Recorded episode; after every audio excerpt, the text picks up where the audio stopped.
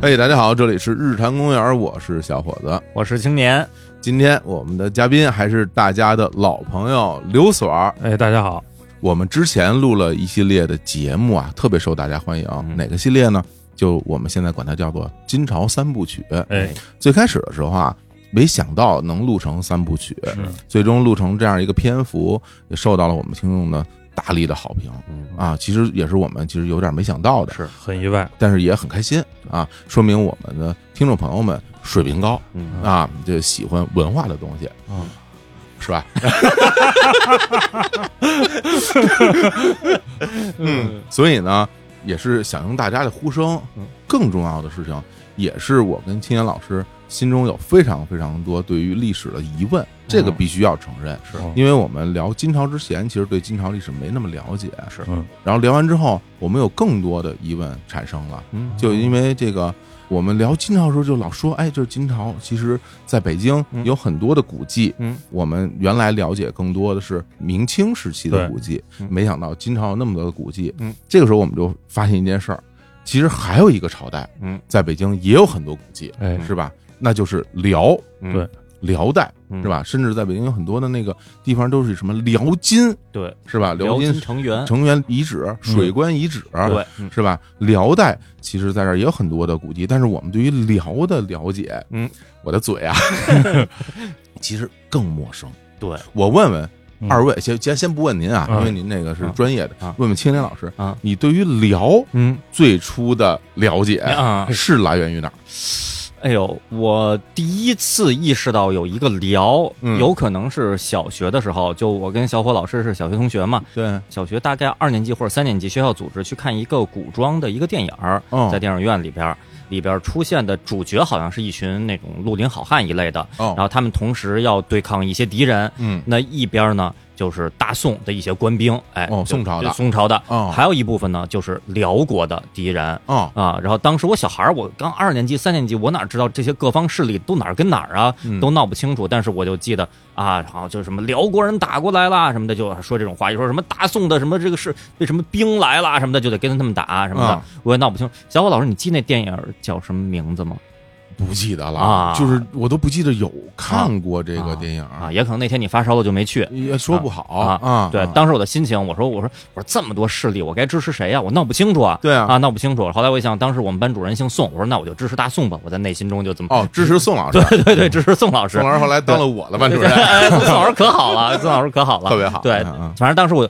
这可能是我第一次意识到“辽国”这个提法，OK 啊。啊，是从这儿来。对，当然后来知道辽，然后并且知道辽国或者说辽代的这个民族是契丹，契丹人，呃，是初中的时候，哦，初中上历史课嘛，嗯上历史课，然后本来这段部分，说实话，小孩儿这上学可能也没太往心里去，但当时我们的历史老师还说了一句话，说这个契丹不简单呀，嗯不简单。我们说啊，怎么着？然后历史老师说，在俄语里边，中国的发音就接近于契丹。我嗯们说哦，这么回事儿。然后那老师还说，这个契丹辽国在国际上是挺有影响力的。哦说哦，这是这样。，对，这是一个点。然后第三个点，那就是《天龙八部》了，哎呀，萧峰，萧峰辽国啊啊，萧峰、乔峰、乔峰南苑大王、对萧远山，是这些些就出来了，对，啊然后逐渐的，这时候我已经就高一高二了嘛，嗯，逐渐的就对辽就有了越来越多的认知。然后，但说实话，咱们以往接触的各种历史里边，辽不是一个主流去学习的这么一块内容。是但是就是这些名词一次一次在我生活中隔那么三五年出现一次，我就觉得挺疑惑，这到底是是个什么国家、什么朝代？包括咱们的这个称呼啊，主流称呼，我觉得小时候影视剧里边老说辽国，嗯，但这些年经常说辽代嗯，啊，好像提的也比较多了。对对对，当然了，最近两年我比较好奇，也上网去查很多资料，嗯或者说最近五六年吧，自己也获得了很多的知识，但总的说来这块儿还不太系统。 ，OK。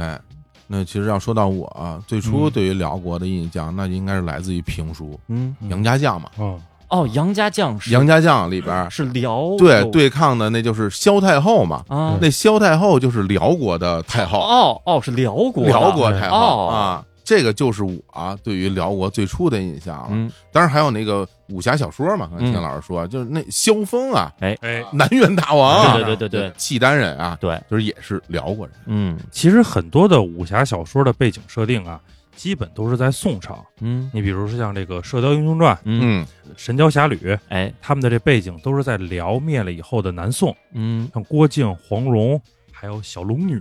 嗯是吧？也都是在虚构的南宋的人物。嗯，这是说小龙女， 哎哎，我得站出来啊，说两句。哦，李若彤那版演那小龙女是我这个童年偶像，哎，这我知道是吧？这千哎阳老师肯定知道，哦我那时候买了很多的那个照片儿剧照，对对对对哦都是珍藏，就哦特别喜欢嗯。而且有一事儿，我稍微说两句啊，特别逗嗯。就这前两天呀，我这看抖音，我看见那个小龙女了，嗯什么意思？就是李若彤嗯，就扮成当年那个小龙女那扮相，哦然后她在提醒这个抖音的用户嗯要关心这个健康，啊，提醒大家呀，放下手机啊。多玩点别的，比嗯如说说一起来吃个美食吧，哦啊，她还给大家做了美食什么这种，或者大家去运动嘛，因为李若彤这些年嗯，不是这种运动达人，哎，对对对是吧？对对，那肌肉那特肌肉 特别特别牛，棒特别牛，对说得然后特别好，就我看的我倍儿高兴，嗯特别美，姑姑非常美，嗯对，就是别的这个软件儿，就是说让你多用一会儿。这嗯，抖音派这小龙女让你少玩会儿，这小伙子老师不知道能不能克制住 啊？说的非常对，嗯毕竟那个是吧？当年梁总也提到感谢这慕容凤先生，对对对，为什么感谢慕容凤先生？慕容冯，对哦，我原来就是给自己起的一个这个笔名儿笔名儿，哎，哦爱慕的慕，哦小龙女的龙，都解释了已经，对， 爱慕小龙女啊对对冯先 生，啊所以我真的我内心总是会觉得说，要不然我再玩玩 儿，我就我多看两眼。嗯但是大家可别学我啊！界王爷，姑姑说了是吧？这个都要多休息啊，放下手机多休息。包括听我们节目也是啊，大家也也要听听我那个姑姑说的啊，嗯就是娱乐呀、健康啊嗯，都都要平衡。听播客好，你可以站起来溜达着听哎，对，啊，一边走一边一听，边上班一边对吧？耳机戴时间长了也可以 听一一听，边上班一边听，摸鱼是吧？呃， 得嘞得嘞，那咱们继续说，好吧？哎那时候是第一次知道这个辽国是一什么。其实但是吧，小孩儿的时候经常搞混，嗯就是杨家将和这个辽国打仗，和岳飞啊，和这个金兀对术对打仗，感觉啊，差不感分不觉大清楚。不知道谁是谁。多，对，嗯嗯，感觉就是都是一帮人，嗯一边都是咱们这边的嗯，另外一边都是一些啊，脑敌人脑袋上带着毛球的人。啊哦，你还能分清毛球呢？我都分不清毛 哎球，反正就是敌人主要是小人书上画的 啊都是有长长的带子嘛。啊嗯，你像什么完颜啊嗯、耶律啊，啊你搞不太清楚谁是谁。啊，对对，这是我最初对于辽代的这么一个印象。嗯所以呢，我就特别期待着啊，就我们这个节目，当然有可能也会录成一个两部曲或者三部曲、八部曲，八部曲，对，听哎呀八部嘛，八部半，好吧？哎，咱们呢录完之后呢，让我们嗯和听众们嗯，都能了解到这个辽代它是从哪儿来，嗯最后结束在哪儿，嗯它和金朝、跟大宋，包括跟唐朝之间到底有什么样的关系？嗯，就从今天开始嗯啊，就邀请刘所儿哎，给我们好好讲一讲啊，这个聊嗯，聊了聊，哎，哎，好好聊聊一聊聊了，对，对聊一聊聊。，嗯给给给咱们上上课，那我觉得在最开始，我们其实还是有一个很重要的一个一个事儿，就是说这个辽和这个契丹人嗯出现在我们中国的历史里边，嗯最早是什么时候来哎的？呦，对，对他们是什么时候出现的其？实就是说“契丹哎，”两个字嗯最早出现在这个史书的时候嗯，嗯，是北魏时期。哦，北南魏朝啊时期，对，哦，北魏的时候，早契丹就已经出现了，大概是公元三八九年的时候哇。真这么早啊？嗯，就是第一个契丹八部，嗯哦然后等于他们是相当于是兴兵来犯，哦，来犯北魏对，哦，嗯然后就被北魏一顿棒揍，嗯，就给又打回西拉木伦河，哦，这样，对，然后去休养生息，嗯嗯然后等他再次出来的时候，就是已经到了唐朝，因为他那个时候就是第二个契丹八部嘛，就是大贺氏的契丹八部，啊因，为他的这个首领是大贺氏，嗯，贺就是贺龙的贺，嗯哦恭贺新喜的那个贺祝贺的贺，对嗯，大贺氏的契丹八部。唐朝的时候就给他已经，因为他的势力大嘛，嗯，给他这个设了这个叫松漠都护府，嗯松树的松，嗯沙漠的漠，嗯所以后来好多学者在提到契丹的时候，都会用松漠来代替契丹，哦就是一致他们当时的这个官职，嗯，哦，等于这个大贺氏就任这个松漠节度使，哦赐了国姓李。哎呃，呦，哎呦，到那时候已经属于节度使，而且还有这个姓李的这个汉族姓氏了。对，嗯啊，那他什么时候有作为了呢？嗯就是到了武周时期。嗯武则天，对，哦武则天这个不是篡了李唐的这个皇权嘛？嗯然后他这个契丹人，他少数民族，他比较的淳朴和直接。嗯他认为我和李唐是一家，因为我的姓儿是他赐的，我的嗯官儿是他给的。那你武周，我对李唐是要尽忠的。抹脸尽忠，嗯啊，好好嘞嘞， 我这脸脸上对了，，我们马上就说到了这个人。嗯，啊这历史太巧了，当时嗯契丹的这个首领就叫李尽忠。 对，真的叫这种名字呀？我我叫李尽忠，我就要尽忠。好嘞，嗯人家是真的，就是他觉得我跟李唐是有感情的。啊，那你五周现在来了呢，你对我好，嗯，我好好对你，嗯，你对我不好，咱俩这事儿还不定怎么说呢打一打，啊嗯，打打也不怕嘛，嗯是吧？结果这个武则天呢，就派了一个这个人呢去安抚契丹，因为嗯他也是新主登基嘛，嗯说我安抚你一下，嗯，没安抚好，哎呦，因为这人可能不大看得起这些北方的少数民族，我我经常这样，大唐盛世了是吧？嗯虽说现在改姓武了，嗯那他底子在嘛？嗯那这个李进忠就觉得说，那咱得说道说道了，嗯你对我不好，比划比划吧。嗯，称可汗了，哦就他以前是唐朝的官儿嘛，我是一节度使，啊那我现在开始自称可汗哦嗯那了，就反了呀，对，嗯，叫无上可汗，无上可汗，对，没有上边儿，太牛了啊，嗯，就是眼里谁也没有了。哎呀，草原上传承千年的可汗的这个称呼，这是第一次落到了契丹人身上，我哦自称可汗了。哦，就打了起来嗯。这一打，当时这个武则天呢，就派他自己的这个武士的这些直男们打打契丹吧，说比划比划吧，嗯，真不行，打不过呀，打不过。哎呀，这件事儿产生了很大的影响，我们稍微会说一下。嗯，他打不过以后怎么办？第一，派了李唐的旧将，这些人再出来了，说你武家的人不行啊，那还是我们李唐的人上吧。嗯，这一上起了作用。还有就是用了，他召集了在契丹更北边的西族人，嗯，等于是从北往南断后两路，面夹击，两面夹击，嗯，一下就把这个李进忠就给打败了。可以，这件事儿对武则天的影响就在于，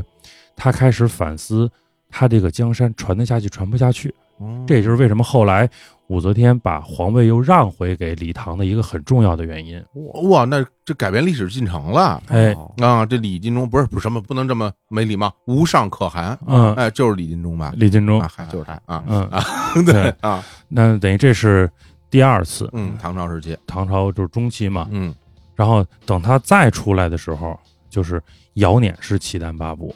那么尧辇氏的契丹八部就已经出现在唐朝晚期了。哦那，么从尧辇氏契丹八部，我们就会导出来我们后来说到的辽朝的建立，就很长的一个故事了。哦，等于这样。对，那他什么时候到北京来的？呃，北京说他从幽州变成了辽南京，嗯，是公元九三八年，大概就是到辽太宗时期。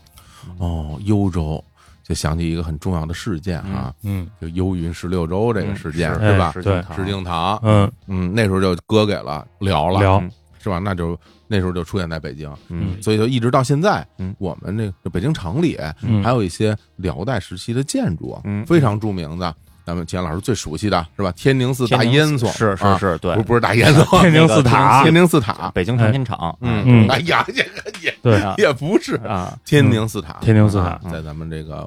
广安门外，广广外广嗯外地区，而且天宁寺塔这个叫八角密檐砖塔，嗯哦是最典型的辽代的砖塔。哦这个塔在北京能看见俩，哦啊，一个咱们看的天宁寺塔，嗯，还有一个玲珑公园有个玲珑塔。是非常著名，长得特像，啊，对，这玲珑塔好多人有时候拿照片吧，嗯你第一眼看你真分不清楚。嗯玲珑塔是后来照着天宁寺塔修的，是哦，哎啊，就是为了祝寿嘛嗯，啊对对，一模复刻的。嗯嗯但是你你要用点心，嗯你，看边上有没有北京唱片厂，嗯有没有大烟囱，啊，一下就知道谁是真正的天宁寺塔，对对吧对？那大烟囱，嗯，已经 特大。大多了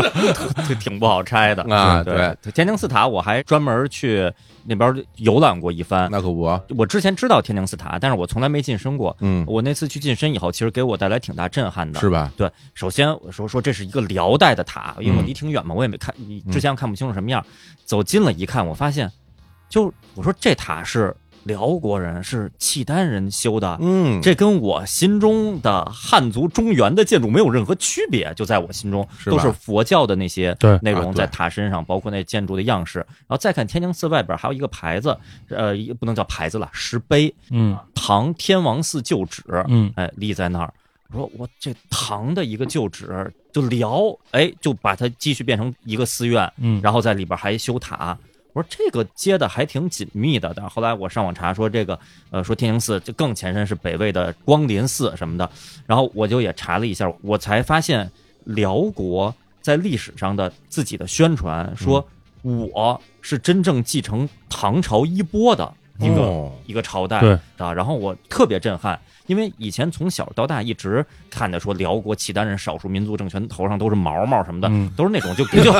真的就觉得不太一样。包括《天龙八部》一说这个契丹人，就好像是好像是跟咱们传统的这个中华文化好像不太一样似的，但其实人家修那塔天宁寺塔，这跟这我觉得没有太大区其别。实真的是文化认同。对，对然后，因为我觉得就背刺国姓这件事儿，对于他们来说其实是非常重要，对，对吧？你都姓了李了，嗯，对，本身就是唐朝的一部分。是后来唐朝这个乱了，啊是吧？然后他在北方就开始打来打去，嗯那统一了很多地方，他自然而然就会认为我当然是哦代表着唐朝的一个新的一个势力，对，我是这么理解的。对所以说契丹这个概念，总体上咱就说用最通俗的话来讲，嗯就是咱们自己人，对，就是咱们自己人，不管是契丹这个民族还是辽国，就是自己人，都是自己人不是外人。对吧？然后除此以外，在北京其实还有一些也是对寺庙类的，比如说大家像我们现在录节目是十月份嘛，啊嗯，那可能是看这个树叶特别好的时候，哎是北吧？京是对，大家可以去海淀的大觉寺，嗯，大觉寺就是契丹时候辽代的一个寺院嘛。哇，哦，我都不知道，而且你看它的这个坐落的这个朝向就很有意思。嗯，咱们一般的这个汉地建筑是南北向，是嗯，大觉寺是坐西朝东的，哦因为契丹人向东拜日嘛。哦哦，对着太阳对，啊，旭日升，哎，是吧？嗯？嗯楚西楚同，哎呀有点高， 哎，好 哎啊冰红茶了，就是它现在大觉寺里头那个银杏嗯，那个叫千年银杏王嘛，哎，那个就是辽代时候的一棵古树。哇，嗯这个树高二十五米，它这个树的这个直径、胸径，他们这个专业的词嗯，是七点五米，天巨大的一棵太牛树。了！就是每年都有照片去拍那个，是吧啊？然后就是一地的落叶，哦啊哦哦，是堪比什么化粪池爆炸， 就是 是啊对形网容上非常粗俗，网上都嗯这么说，对，但是非常美丽。但后来大家发现，哎，今年这照片怎么跟去年的一样啊？啊， 有的营销号吧不要脸， 哦，反复用同一张， 嗯，大家都可以去看看。对那还有是吧？叫个云居寺，云居寺哦啊，对，在房山。房山嗯对啊云居寺现在的这个五进院落的格局，但是云居寺的建寺创建年代比较早啊，隋末唐初。那现在它的这个整个院落格局就是在辽代形成的，哇，而且它这个塔，嗯包括藏的这个经，嗯，都是从辽代开始一步一步这么过来的。看来都是佛教建筑对对对啊嗯对于佛教还是非常的钟爱的。啊嗯，对是作为一个北方游牧民族，这么钟爱佛教，对嗯对，而且加上此国姓李，嗯这就我觉得真是跟传统固有的认知是不太一样的。嗯行，嗯其实我觉得这么一说呢，就基本上把这个辽啊、嗯契丹整个一个脉络我们梳理的差不多了。嗯大家为什么聊这些呢？还是希望大家心里边有一个概念，嗯知道，要不然一说这聊这不知道哪儿是哪儿，对，这就啊很费劲。嗯但是我觉得从现在开始，我们不妨就倒回头，嗯我们就聊聊这个契丹这个民族到底最开始是从哪儿来，嗯对吧？他们一步一步怎么发展到后嗯来能够，你就想割让燕云十六州，凭什么割让？哎不对怎么不是割让给我呀？啊，那会儿还没出生，那对，这是一出个生了就割 让给是真的啊，我我没有， 什么石敬瑭给我当儿子， 我我我我不就不合适吧？ 却之不恭， 你这这这不好啊！哎这个嘴脸呀，表情，哎哎呦，呀，你说说这他妈谁想得到呢？这个 没有没有，开玩笑啊，嗯对，就讲讲他们一步一步是如何发展的，而且我觉得非常重要的一件事是说，大家可能在最开始听的时候觉得有点陌生，您别着急，后面一个一个熟悉的人，嗯，一个一个熟悉的历史的事件，嗯包括一个一个非常有趣的历史切片， 嗯都会出现在大家的面前。对嗯有请刘所正式开讲。好啊，那我们说，其实契丹这个民族呢，现在我们认为它是历史上东胡的一支。东湖对，啊，东胡就是在这个战国时期说东边的北方的少数民族，我们就把它统称为东胡。这个太久嗯远了。对它这个，个历史上有很多次出现的形态，嗯比如说我们知道的说像这个柔然哎，嗯啊、鲜卑，嗯包括后来的所谓市委、蒙古、嗯，契丹嗯，都是东胡。哦它在不断的时候以不同的形式出现而哦已。这样啊，，对，都是东胡一支这么延续下来的。哦，那么关于契丹自己民族形成呢，它有一个非常美丽的传说，嗯，叫白马和青牛的传说。这怎么讲？哎，说在它民族起源的两条河，一个叫土河，现在叫老哈河；嗯，另外一个河呢，现在叫西拉木伦河，当时叫黄水，这跟哪儿啊？在内蒙赤峰。嗯哦，赤峰，哎哦，两条河，哎，赤峰双家嘛，对对对啊对对非对常著名，是吧哦？呃，什么夹肉那个啊， 特香，就是一哦呃哦当地名吃。哎这两河流域，对啊，嗯 伊拉克，鸭块蜜枣，哎对对哎，对也对好吃，哎也好吃，也好吃哎呀，啊你看要不看您再聊 会儿。啊嗯，就是加的这个山呢叫木叶山，木叶相传是一个骑着白马的仙人，是一个男子，嗯，和一个坐着青牛车的这个女仙人，哦，俩人在木叶山下相遇，嗯，然后相爱，嘿，生下了这个孩子，嗯，呃生了八个孩子，就发展成后来我们刚才说到的契丹八部嘛。嗯哦，所以后来的契丹人就把这个白马仙人尊为叫骑手可汗，哦，没俩字儿，骑手就是起起开始骑手，哦，第一个最开始嗯对骑手啊，这个青牛这个仙人呢叫骑手可敦，哦，可敦什么意思？可敦其实就是这个王后的意思。哦，所以这个后来的整个北方少数民族，可汗和可敦是皇帝和皇后。嗯哦，这样，在木叶山，他们要祭祀，他有重大的政治活动啊、嗯军事活动的时候呢，要同时祭祀旗手可汗跟可敦。嗯祭祀的方法就是杀白马、青牛哦去祭祀。哦，是这么来的呀？，对，哦，哦，所以大家会看到的是，它跟我们汉族这个传统不大一样的是，我们一般都会祭这个男性的这个先祖。嗯，对吧？我比如我们这炎帝、黄帝，嗯然后对三皇五帝，这些都是男性的。是但是契丹是男性先祖和女性先祖同时祭祀的，看人家这个觉悟，就是非他常先进，在契丹的这个民族文化概念里，嗯他对男女平等这件事，在当时他认为是一样的。嗯，我们这几期会聊这个辽代嘛，嗯我们会发现他的太后，包括我们小时候看这个啊，萧太后，嗯萧太后对吧？啊，嗯所以就在契丹这个历史上，太后跟皇帝都在发挥着它的作用，它没有这个像汉帝的这种皇帝跟皇后那么大的区别。嗯嗯，嗯嗯其实契丹一直从它这个民族起源开始，到它后来不断的出现在历史舞台上的时候，每一个阶段出现都是以这个契丹八部的形式出现的。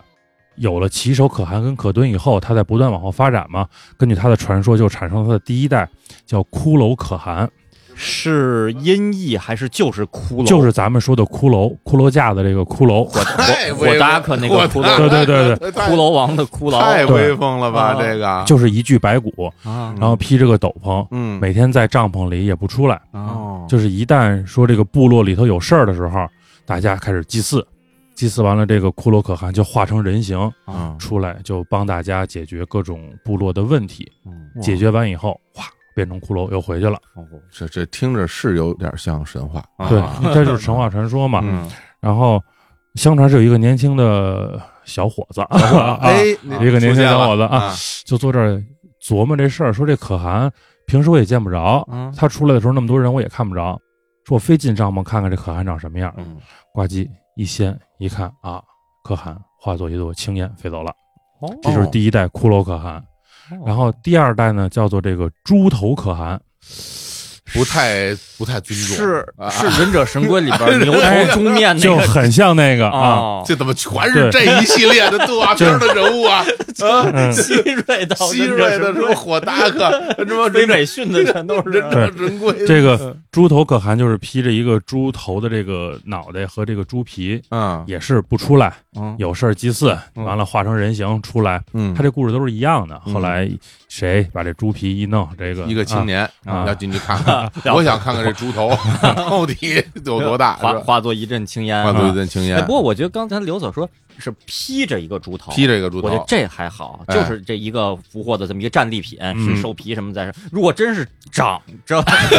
就就有点儿怪啊那了是一个 采蜜蜂的 可汗，采蜂蜜的可汗了。嗯不是因为人家长相比较丰满，这给人家起的外号 就这么对待可汗。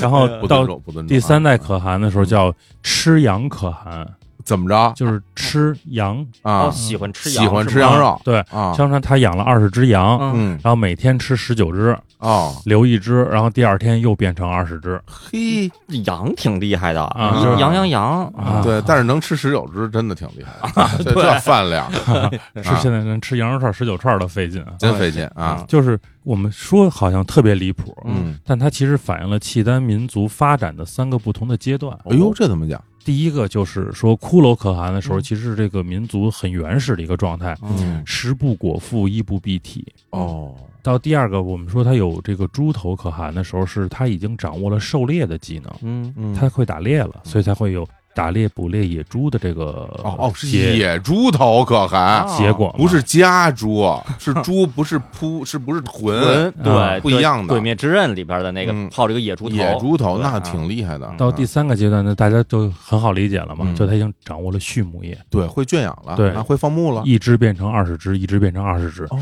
所以这就是契丹他自己的民族的传说嘛。有意思嗯啊！当然了，这都是传说，嗯对是吧？美丽的传说，对，嗯，听着不是不是那么真。对，咱能说点真的吗？ 就是就是，就是我觉得一开始啊最早那俩仙人呀，嗯，他们的故事好像更真一比点。这真点儿。对，骑着牛车生了很多的这后代什么的，嗯没有化作一阵青烟什么的。那就是我们开始聊点这个真实的吧，就是到了第三个契丹八部阶段，就是所谓的尧辇式的契丹八部。啊，所以相当于什么呢？就是他这个八个部落有一个部落的总的首领，嗯，就是他的可汗。可汗，那么剩下的每一个部落都有自己小的部落首领。嗯，这个小的部落首领呢，契丹语当时叫做伊里锦。什么意思呢？伊里锦就是相当于这一个部落的军事统领。哦因为他我们知道北方的这种游牧民族部落，它都是这种军事部落联盟嘛，嗯，所以它上边总的联盟长叫可汗，啊那么下面的这个各个部落的这个军事首领叫做伊里锦。啊，所以这个整个在契丹的历史上，伊里锦就一直是一个很重要的一个官职。，嗯那么我们就直接把时间或者把我们的目光的焦点就放到我们后来要聊到辽代的这个创始人耶律阿保机身上。有一上来就来一名人，啊，哎这耶律阿保机真的，嗯我必须要说，嗯是我在咱们中国历史印象最深的几个名字。哦，比如咱们之前讲完颜阿骨打，啊对，是不是？嗯这是不是非常著名的人物？是，嗯，耶律阿保就机的确，是不是一副对联儿，对，他们名字真是非常对仗啊，对吧？嗯然后这个成吉思汗，哎，是，我给你对努尔哈赤。哎，对，哎对 没错，没错，对哎， 对，你都说，是哎，四你个字说，哎，你儿的，嗯说，就这些名字是不是都是那种最厉害的、对一等一的、对响当当的人物，哎，对对吧？我嗯们之前都讲很多，今天要好好讲讲这耶律阿保机。这耶律阿保机距离武则天那会儿又是过了多长时间了？大概一百多年又过去了，哦，又过了一嗯百多年了，他已经到了唐朝晚期了嘛。哦，唐末期的嗯啊，就是说，耶律阿保机是这个尧辇氏时期契丹八部里头这个迭拉部的人，就是他家是迭拉部世代的这个伊里锦，啊，就从他祖父开始，他的祖父叫做耶律君得石，嗯就是这个人就很有意思，因为我们说后来阿保机能带领他的这个迭拉部，最后能称可汗，能称帝，是因为他父祖给他打的这个基础非常的好。嗯就是他的这个祖父这个君得石，最重要的一点就是发展了农业。哦，哎，这跟我们传统想象的游牧民族这个发展有很大的这个差别，对吧？？嗯因为他那个时候正好赶到了安史之乱，哦，哦，就是我们跟我们熟悉的历史上能对上一个时间轴啊嗯安。史了啊，安，史之乱，安史之乱使得北方就陷入了这个混战当中，嗯所以北方的好多的汉人嗯就是为了躲避战乱，有南迁的，就有北上的。啊，还有往北跑的。，对，就越过长城啊跑出去。钱老师问你，你愿意往南跑，往北跑啊？南吧，对吧？嗯暖和一点，暖和点儿。啊，虽然冬天没暖气，那也暖和一对，点。而且一往北跑，北方呢游牧民族，嗯看着就感觉非常可怕对呀。啊，脸上挂着好多球对，球。果果然有人真的愿意往对北跑。一是它当时的占land 面积比较大，它往南其实当时的南方也没有发展的那么好，因为我们是用现在人的眼光去看，觉着我往南是吧，包邮区这哎个是多发展，但当时南方也没有发展的那么好，啊也这是是第一。第二，那个时候的契丹部相对来说稳定一些，哦，而且他对他们其实是一种很包容的一个状哦态，就是你来我就把你设了一个管辖范围内，嗯那你们就在这儿种地。哦，嗯所以契丹人当时有一个特殊的机构，就叫做这个呃头下。哦，哪几个字？因为我们都是音译过来的，嗯所以写法有两种，一个写的是头部的头，嗯嗯然后上下的下，还有写这个投降的投的。嗯这个头下是什么呢？就是专门让这些汉人在这里头去生活、去种地的这么一个机构。哦，所以它叫头下军州，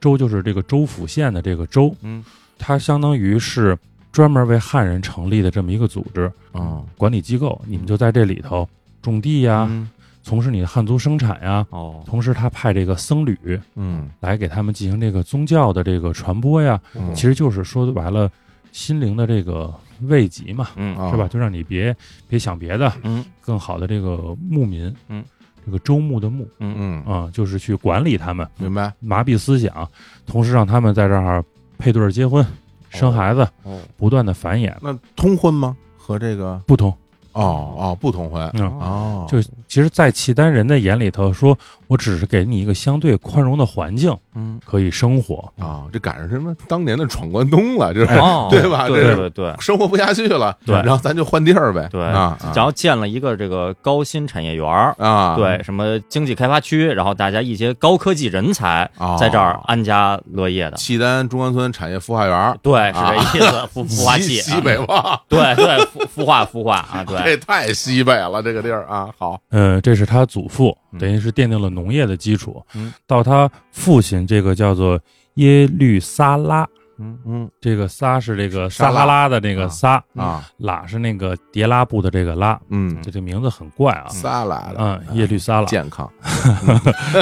是发展了手工业，就是他的这个迭拉部学会了冶铁，哦这个很重要，它可以打造武器了。哦，这也是跟那个汉族的这对个，因为它它有这个基础在嘛，明白，所以使在这个尧撵氏的时期呢，迭拉部耶律氏就迅速的发展壮大起来，以至于到了这个耶律阿保机的伯父叫耶律士鲁，嗯，这个人做到了一个叫做愉悦的这个官职上。嗯哦，因为我们刚才不是介绍过，它上面有可汗，下面有伊犁锦，对其实它就是这两层管理机构。嗯对，那么愉悦是个什么概念呢？愉悦就是仅次于可汗的一个不常出现的官职，嗯翻译成汉语叫总之军国事。哦，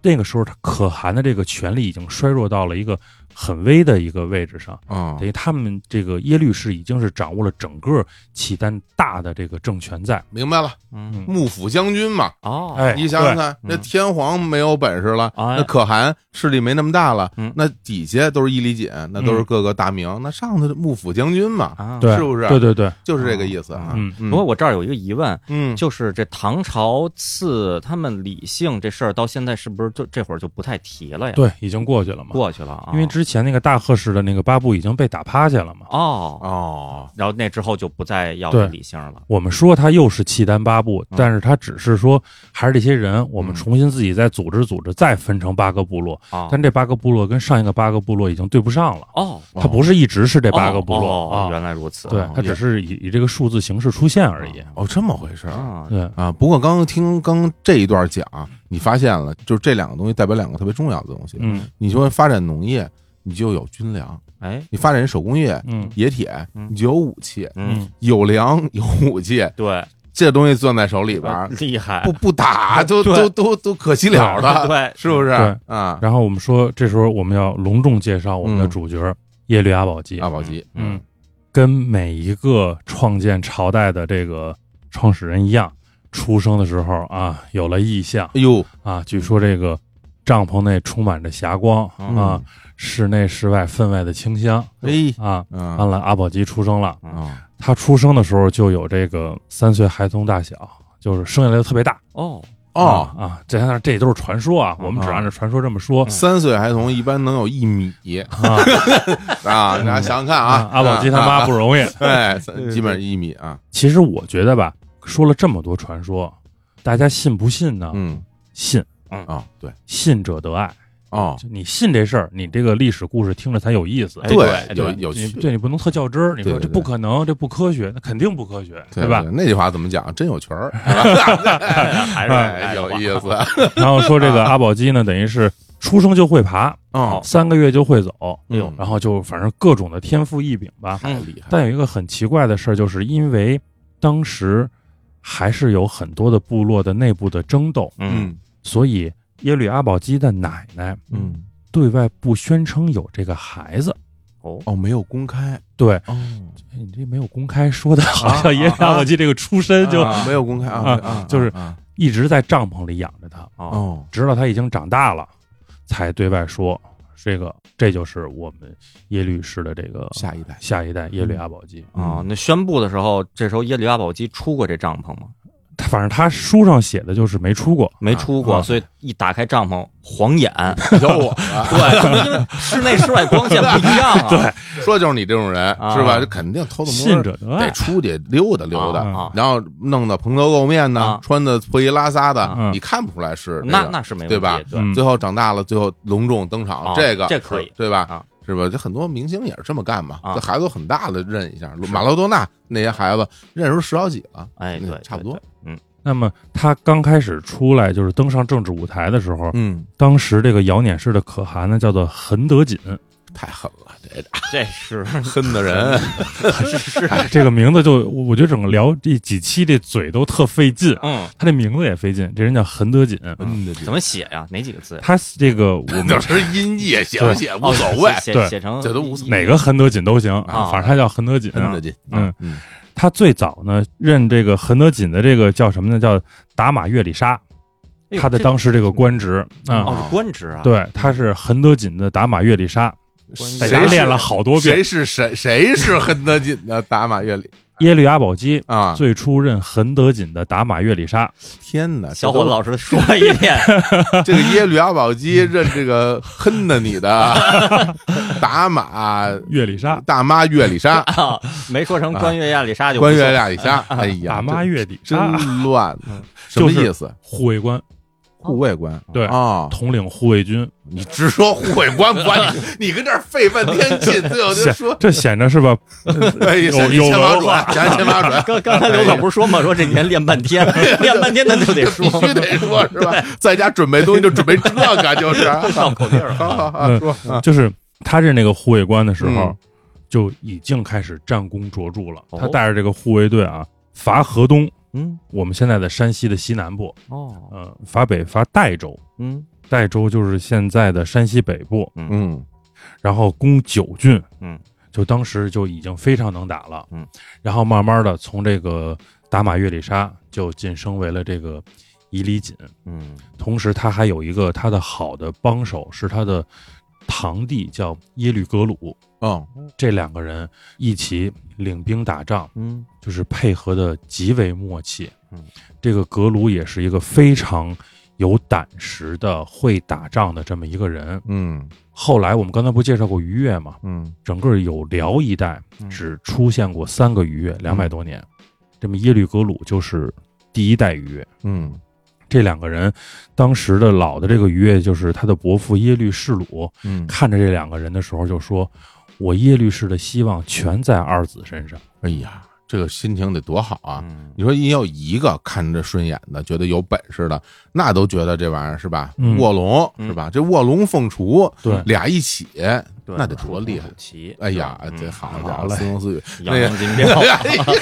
老说这些东西了，太奇怪 哎，了。这嗯这这时候他们是在跟谁打？对啊，打来打去跟谁打？他的小的部落也打周边呀。哦，对对对对对，他们这些那个部落之间其实是有战斗的，对，而且他不仅仅是部落冲突，你想当时这个等于到唐代末期的时候，北方这些哦藩镇的也都乱了对，嘛特，别乱，所以他也不断的去南下呀，啊去你想他都打到山西了嘛，嗯从内蒙是这个就是我们熟悉的，是不是都快到五代十国时期了？已经快到五代十国了嗯啊。那会儿就更乱那了。乱的不成样，对打成一锅粥。对对 啊只有这个五胡乱华时期，我觉得能拼，啊，就那也是太乱了，那是中国北方最乱的一最个时乱的代时候。对，啊嗯，太乱了然后到后来耶律氏鲁死了以后呢，嗯这个耶律阿保机就生了逾越。啊，他成了对嗯然后我幕们府就将军了。对，嗯我们就简单的捋下来嘛。嗯然后等到这个恒德锦死的时候，史书记载嗯恒德锦留下遗言嗯，可汗的位置要交给耶律阿保机。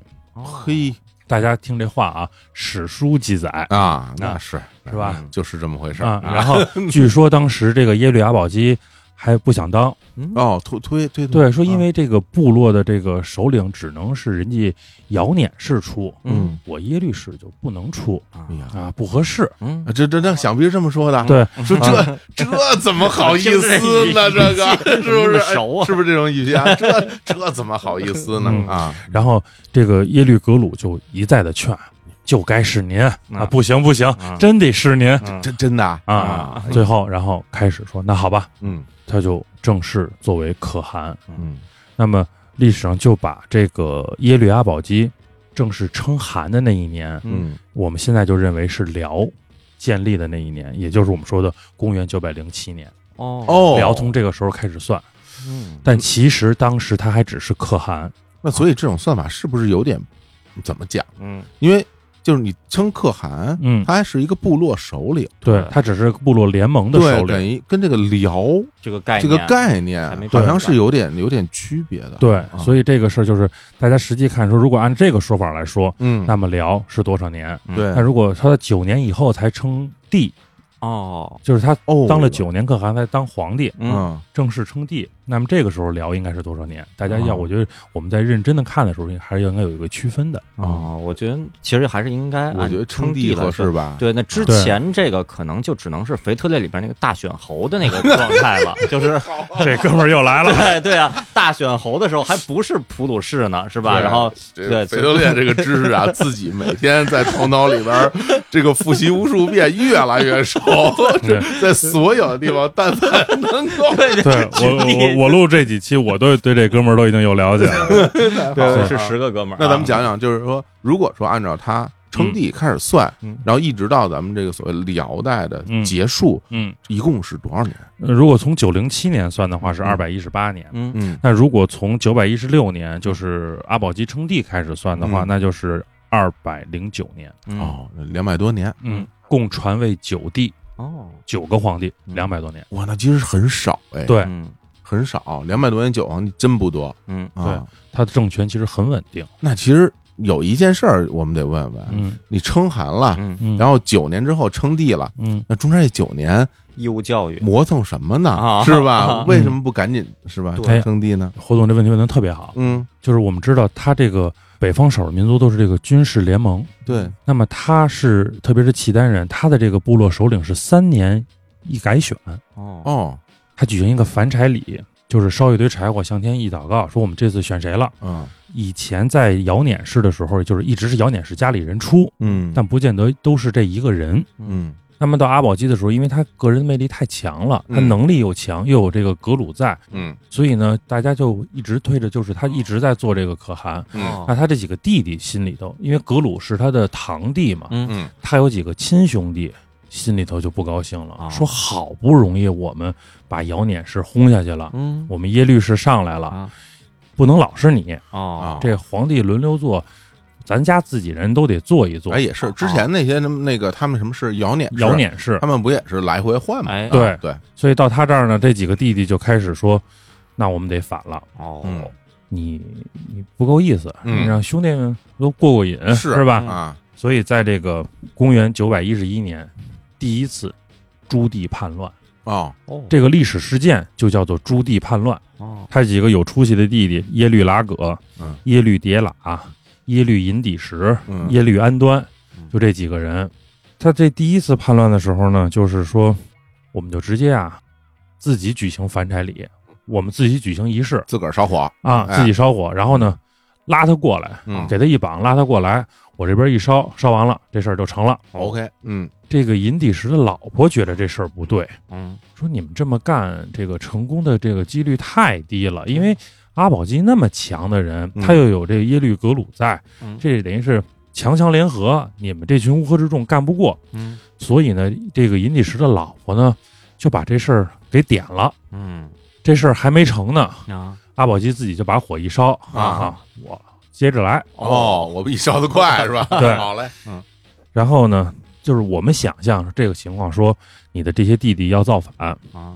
是不是应该就清君侧了？那一般来说肯定啊，是。对对吧吧？肯定第二天就直接就是全都那什么了，对，对嗯给你烧个符，对然后那啊你你喝喝了以后，这就该干了。砍瓜切菜了，嗯啊，对，那么阿保机没有，嗯阿保机跟他们说：“你们是我兄弟啊，说我们这个民族啊，我们这个契丹呀、刚开始走向正轨，嗯我需要你们，哦，咱们好好来，好好过日子，别跟我折腾这事儿。嗯，这事儿记住啊，我不惩罚你们，嗯你们要虚心的这个悔改。嗯，那这弟弟们肯定嘴上说是是是，心里想呸呸呸。哎呀，哦，第二年就又反了。又来，第二年怎么反的呢？就是这个耶律阿保机呢打仗，嗯打仗的时候呢，就让他这个弟弟这个耶律拉葛呀打平州。嗯平州是哪儿呢？就现在的河北秦皇岛卢龙县。嗯，哦去秦皇岛高速出口不是有这个卢龙这个休息区吗？哦，打仗，这么大势力范围啊，这对啊跑跑这么远啊，对他一直打平州，就因为其实对于他来说下来的近嘛。嗯嗯然后呢，得阿保机打别处，你打这儿嘛。阿保机回来的路上，嗯他给阿保机拦住了，嗯，就是你先别回去呢，你别回上京呢，嗯我们那边先烧柴火吧。啊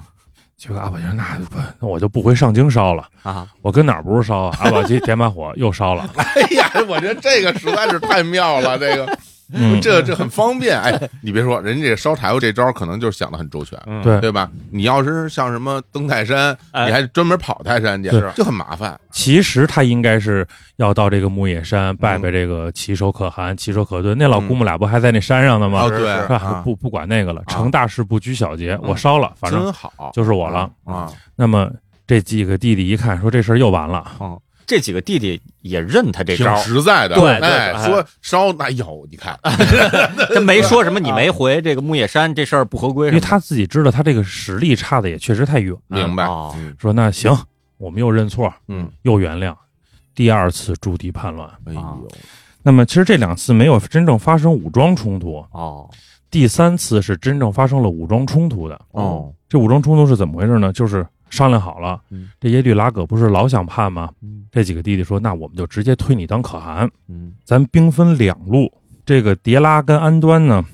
劫持阿保机，嗯我们先给他捆了。哦这银底石呢，去上京抢这个代表了他江山正统的这个旗鼓，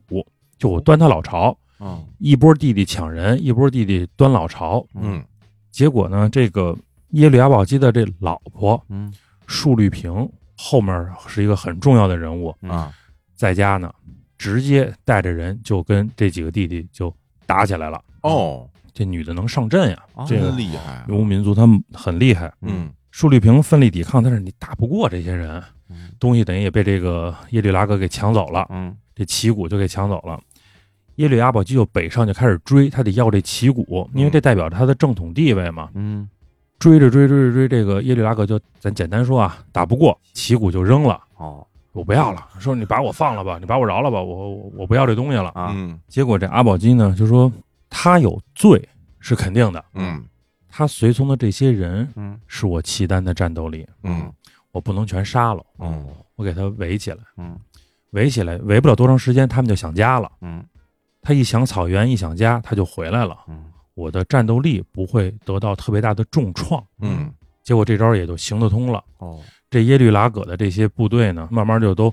回来投诚。哦阿保机把这些士兵全部都宽恕了，嗯那么把他除了拉格以外的这些弟弟，嗯，也全部宽恕了，嗯又一次原谅了他们。嗯但是这次，把他弟弟们的这些随从、出主意的、帮忙的嗯这些人全宰了。嗯哦这是束律平跟他，就是他的老婆束律平跟他说的嗯。你再不杀人，嗯他们就真不怕你了。没完了是对哎啊！那那拉葛，哎，我们得把这拉葛这个交代一下。啊，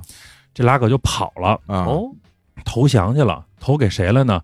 当时不是梁唐晋汉周的五代的顺序吗？嗯是当时正好是在后梁时期，啊，那他投降到了后梁的敌对面，嗯就是未来的后堂主李嗣源那里。哦，投降以后，李嗣源还挺重视他，又赐姓李啊，又又又封官儿。嗯，李拉葛，对，嗯结果这个，因为他的这个目标是后梁嘛，嗯他跟后梁一打呢，打败了。哦，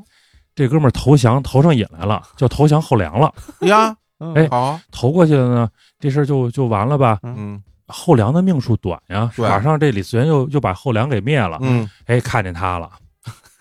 说哎，你在这儿蹲着呢，是吧？嗯你先背叛你哥，嗯，你又背叛我，嗯这回给你逮着了，横竖不能饶你了。嘿，他死在李嗣源手里了。哦，你看，本来人家还想再投降呢，啊，嗯没给人机会。嗯，你要不杀人家，人家再投给那个后唐，就是啊呃吧来回跳，对嗯对吧？对等最后后唐被灭的时候，再对 对，投降大尊。所以就是说，经过这么多年，三次凭这个朱棣叛乱，嗯就彻底使他的迭拉部嗯稳定了。嗯那我们说契丹还有七个部呢，对吧？嗯我们说契丹八部，对对对他是部落首领，他自己的迭拉部彻底稳定了，再也没有人去想再跟他去烧柴火了。去内部斗争了。嗯，其他七个部落心里也有气，哦，说你这越来越强大，然后你还老是你一人儿，嗯慢慢的这事儿都变味儿了嘛，哦全是你的事儿了。七个部落联合跟他要反了，哦，他当时一下打七个，他也确实费劲。是啊，他说这样吧，我也当了那么多年可汗了，我不当了，啊让给你们了，哦，我回老家行不行？嗯我回我自己那个上京灵皇府，我回我那个地儿，当时还不叫灵皇府呢啊嗯，我回我那个老家，回老家了。大家还记得吧？我们说他那儿种田嗯，冶铁，对他有盐田，嗯嗯他就回去了。他出盐，嗯其他的那些器物了还都是游牧民族，他需要盐。嗯他说：“那我就给你们提供盐啊啊，不挺好的吗嗯？”说：“那大家需要盐吗？你找我来吧，嗯我们在一起开一大 party。嗯我已经卸任了，杀下羊，撒撒盐，咱吃个饭，嗯真不错嗯啊！”这七个部落的人大大咧咧就来了，嗯，吃的差不多，刀斧手一出，直接砍死。你看这一下狠起来了，对，嗯说宽容宽容，说狠狠是吧？这非常的决断盐田之变，哦历史上这叫盐田之变嗯，等于这一下，契丹八部彻底统一，嗯哦，阿保机称帝哦建国嗯。这个时候的国可不是辽啊，有嗯哦建国叫契丹。哦，，就叫契丹对啊，这个契丹这个辽啊是特别有意思，它不断的这个朝代的名字在变，嗯它一会儿叫契丹，嗯一会儿叫辽。嗯哦那我们说，其实它反映了一个什么状态？辽是它的对外的政治概念，嗯契丹是它的民族概念。嗯这一任皇帝是更接受他的民族心理，嗯还是他的这个政治心理？哦辽是什么意思呢？就是宾铁，哦，是个音译词汇是吗？对，它发音是辽，哦，就是它在契丹语言里头嗯是宾铁的意思。嗯哦哎，知识点啊，啊这就是为什么完颜阿骨打建国号的时候要叫金，就是克你的铁。哦，哎呦，哟这样啊？对，哎呦，哦，等于说他这个“辽”意思就是坚硬如钢铁，是吧？铁铁一样的国度哎嗯啊哦，以所以他称帝建契丹，公元九百一十六年嗯，建上金灵皇府。哎，这事儿就非常有意思。嗯你看啊，一般来说，嗯，像这种游牧民族，啊比如他统一了一个大部落以后，就是到可汗这块儿就差不多了，嗯，就不再说什么称帝了。嗯，而且哪怕统一之后，人家该游牧也游牧，哎是嗯就他这个就特别不一样。他建了一个城，嗯我还看了一些资料啊，嗯据说这城可特别大呀，哎，真的，说比故宫还要大哦啊，是一个巨大的。现在对还有一些在内蒙还有一些遗址哈，对，上金啊，灵王府在这个内蒙赤峰林东嘛，嗯，然后它等于是分了南北两座城，哦，北城叫皇城，嗯，南城叫汉城。哇，就是，所以后来契丹的那个南北院，就根据它的这个皇城的分布就能看出来。嗯我们在聊金中都的时候不是聊过吗？嗯，去考古的时候，它的北城全部是帐篷的那个桩的那个痕迹，南城就有夯土，嗯哦，所以它那个时候就是他的贵族契丹贵族住北城，嗯，然后他的这个当时的汉族的这些人住在南城，你看贵族住住帐帐篷，对，，嗯哎要不然现在就流行住帐篷，哎，真是一哎到长假的时候，对大家就开着车去野，营，对啊住帐篷，这都是效仿契丹啊，嗯的这种习贵俗族生，活贵族生活嗯是吧？你看看， 这就这找着传承，出处了哎，对吧？对生拔高呗。对啊，嗯点个火，这都是仪式，吧你是，烧柴吗？对对嗯，嗯搬然后搬到他上烧柴，他建国嘛，他等于是相当于定法律、嗯颁布官爵，嗯，然后南北院的这个制度的雏形建立起来嗯这，所谓南院大王，对对对啊萧峰什么的，然后啊创这个契丹大字，嗯，哦，有有文字了，对，就是参照汉文创的契丹大字。嗯哦然后后来，因为他还是就是他们都有一个问题，就是他都是这种拼音语言嘛，嗯嗯所以又结合着回鹘文创的契丹小字，嗯，哦，就是因为我们的这个汉字对着这种他们这个语言体系会很别扭，因嗯为它这个发音对不上，嗯，所以他就再创的小字嘛，哦，这么一个过程。然后他自称天皇帝，哦，契丹人这个向东拜日嗯，尊敬天嘛，他叫天皇帝。嗯我们刚才说到的述律平，嗯，就他的这个皇后，嗯，叫帝皇后，哦，还天对地哎，嗯啊，然后他还是按照三纲五常的这个思想来，嗯他的长子嗯叫耶律倍，嗯就是一倍数、两倍数、几倍的那个倍，嗯，耶律倍叫仁皇王，哇，天地人三才。哎呦，这个其实真汉，非对常对啊因为啊汉因为文化因为对对阿保机就是像您说的，他为什么会称帝，嗯，是因为他那时候已经有了汉臣。嗯嗯我感觉就他那会儿治理着、管着那块地儿，有不少的汉民、汉臣。嗯，其实潜移默化，他被影响了。对，他跟别的其他的那些游牧民族、可汗呀什么的已经不一样了。而且我觉得很重要的一在我我自己的推断啊，就比如说他最终能够有这样的军事实力，嗯去打下这样的一片地儿，嗯是吧？成为这样的一个呃建国这么一个皇帝，其实你看他得来的那些东西，都跟汉人有非常大的关系。嗯，对先进的生产技术，对对吧？先进的这个所谓的当时的这种科学水平，对，中关村产业园嘛，对产业园儿、孵化基地，最你看弄出来这些铁呀、嗯那然后包括它有盐地呀、然后还有这个种植，嗯所有这些东西，他肯定觉得这东西是先进的，呃对这是好的，嗯，自己用得上。对，对，嗯所以就是这也是契丹或者说辽，嗯它跟我们其他聊到的这些少数民族政权有很大差别的原因。嗯他上来就特别好的处理了他跟汉族和汉族文化之间的关系。嗯嗯，他也的确是赶上了一个特殊时期，嗯，因为对其他少数民族政权，他最终能够接受汉化，他真得到中原来，嗯哎对，他得过来，嗯过来之后，他占了一片地儿，嗯，然后这儿本来就有汉人，哎本来就有汉人住的这种城，嗯这城他也占了，哎所以他就汉化了。哎对，他这边呢不是，是人家跑过去了，对对对对吧？对人先过来了，嗯人来也一样，对人来也行，对对他有投下军州，州嘛？对吧？我觉得嗯这个对其实是他们最特殊的一点，有意思。嗯，嗯有意思，这个时候我们就可以说一下，因为这个时候辽这个国家已经正式走上历史舞台了嘛。是嗯辽的疆域在鼎盛时期到底有多大？多大我觉得这个时候可以给大家介绍一下，好，嗯东到日本海，嗯嚯，上上来就直接到日本海了啊！西到阿尔泰山，嗯北到额尔古纳河和外兴安岭，嗯，哇，南到河北中部的白沟。白沟哎，就是那个小商品集散地哎，啊哎啊，卖假手枪、香 包玩具手枪哎啊，对实际上，而且这个白沟啊是辽、宋嗯，这两百年特别重要的一个边界。哦，真的啊，这个元代的时候啊，有一个人叫曹伯钧，嗯，他还专门写了一首诗叫《过白沟河》，哦，说的就是“久听人间说白沟，两朝曾此界中州”，就两嗯个朝代一直在这儿做边界。嗯，而今六合无关尽，依旧潺缓碧水流。你你看元朝的时候，全是我的，是吧？啊我听说过，原来你们啊，契丹人、宋人，你们不嗯在这儿边界吗？对今天我大元朝没边界，啊，白沟也是我的了。啊嗯 说那实些话弹球 儿，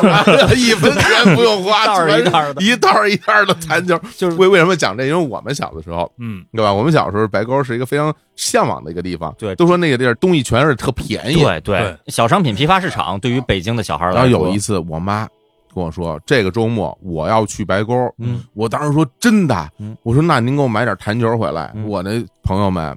他们父母去完白沟都买弹筝回来，您给我买着。我妈说没问题，嗯，你等着吧。等回来之后，我妈从包里拿出一塑料袋儿，嗯那一塑料袋儿弹球啊，嗯大大小小，有那个最大的那种，嗯有那种特别小的，还有那种中颗粒的，把我高兴的，我说这白沟名不虚传，真的太厉害了嗯。但当我拿到手仔细一盘，我发现白沟弹球都不圆，都是手工做的都，都我歪歪扭扭，啊，坑坑洼洼都不圆。然后出去玩的时候都被人笑话呀，就是真是不太 行。侘寂之美。哎，文文创产品嘛对，就这种感觉，就像中国文人的审美哦，是吧？哦，这对，病态美，哎， 对对。对啊，嗯，刚才刘所说那个元朝那诗里边儿，说实话，我听着也是，其他剧都特别的有诗意啊，非常文。但出现“白沟”二字的时候，哎我瞬间觉得这是一个现代 哎打油诗。可能只有咱们就是北京、河北、天津的人哦会有这个感觉，对因为我们从小白沟这个地儿太有名了，都是加着儿音的，不是白沟，是白沟。哎对我们好像不大会说白沟这俩个字。对，你就说白沟不知道是哪儿，哎，对对哎，是有这问题。有点意思嗯啊。那么说它为什么会东到日本海呢？对啊，对啊，就是在耶律阿保机公元九百一十六年当的皇帝，嗯，九百二十五年的时候，公元九二五年亲征渤海国，哦，哇，带着他的儿子们，嗯，嗯就他的儿子，我们一会儿会在后面会专门再介绍一下。嗯，当时带着两个儿子，长子叫耶律倍，嗯，二儿子叫耶律德光，有耶律德光可大大的有名哎儿啊，这两个人。嗯然后第二年渤海国灭，嗯，就把这渤海国就给灭了嗯。灭了以后，改渤海国为什么呢？叫东单国，东单哦东单牌楼，哎啊东单公园儿。东单公园儿，对啊，立生。为什么叫东单国？什么呢？东边的契丹，哦，哦，这么来的东单国。啊，那谁当东单国的国王呢？谁呢？就是他的儿子长子耶律倍，嗯仁皇王嘛。嗯啊，说你在这儿哈，我把这个东单国交给你了，嗯你在这儿好好锻炼，嗯，练好以后，未来的契丹都是你的。嗯哎呦，对吧？嗯，东单国王，据说爷儿俩分别的时候，还这个儿子还抱头痛哭，是吧？嗯不能在父亲身前尽孝了，嗯因为耶律倍是一个极聪慧、嗯汉化程度极高的人。嗯结果这个，我们先把耶律倍放在这儿啊。这个耶律阿保机班师回朝的路上嗯，就死了。哎呀哦，是怎么病死的？病死了病死了。嗯哦，哎呀，你看好多这个，你看那个成吉思汗也是对回去的路上哦啊，享年五十五岁，在当时应该算是不小了。对，最起码是一个正常的这么一个状态，明白不算是这个早夭嘛。嗯，那么耶律阿保机一死，嗯，皇位传给谁的问题就出现了。是，哦我哦们刚才说耶律阿保机是说摆明了嘛，嗯仁皇王嘛，那么爱他的这个长子嗯耶律倍，那他还有二儿子耶律德光嘛？嗯耶律德光是当时阿保机当皇帝的时候的天下兵马大元帅，哦嗯，就是耶律德光特别能打。嗯，还有三儿子叫耶律李胡，哦，哦，这也听说过。哎，这大哥更有名。，啊嗯其实当然耶律阿保机还有其他的儿子啊，嗯但这三个儿子是最有名的，因为这是他跟述律平两个人生的头三个孩子。嗯史书记载啊，耶律阿保机曾经试过这三个孩子，嗯，让他们干嘛呢？让他们去拾柴火，哦，看这三个孩子的表现。哦，耶律倍呢是把所有的这个柴火找那个干的，嗯，然后折成一边长，扎好捆哎儿对啊，背回来。哎，这耶律德光呢是是柴火就行，我把这柴火全捡过来，够长就行了嗯，不管干不干湿不湿，扎一捆儿，进先敛够了嗯，先回来的。耶律李胡呢是又捡的少，又捡的次，嗯然后这三个孩子回来以后，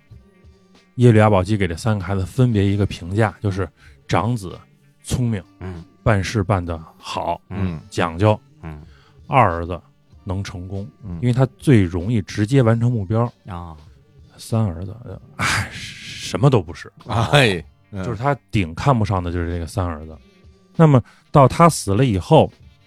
按说皇位应该就是耶律倍的，是，嗯但是他的皇后述律平嗯，